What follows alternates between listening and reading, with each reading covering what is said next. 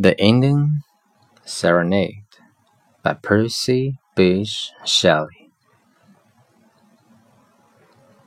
I arise from dreams of thee in the first sweet sleep of night, when the winds are breathing low and the stars are shining bright. I arise from dreams of thee, and the spirit in my feet hath led me who knows how to thy chamber window, sweet.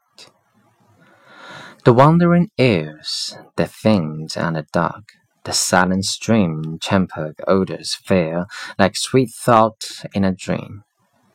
The nightingale's complaint, it dies upon her heart as I must on thine, oh beloved as thou art. Oh, lift me from the grass. I die, I faint, I fear. Let thy love in kisses rain on my lips and eyelids pale. My cheek is cold and white, alas. My heart beats loud and fast. Oh, press it to thine own again, while it will break at last.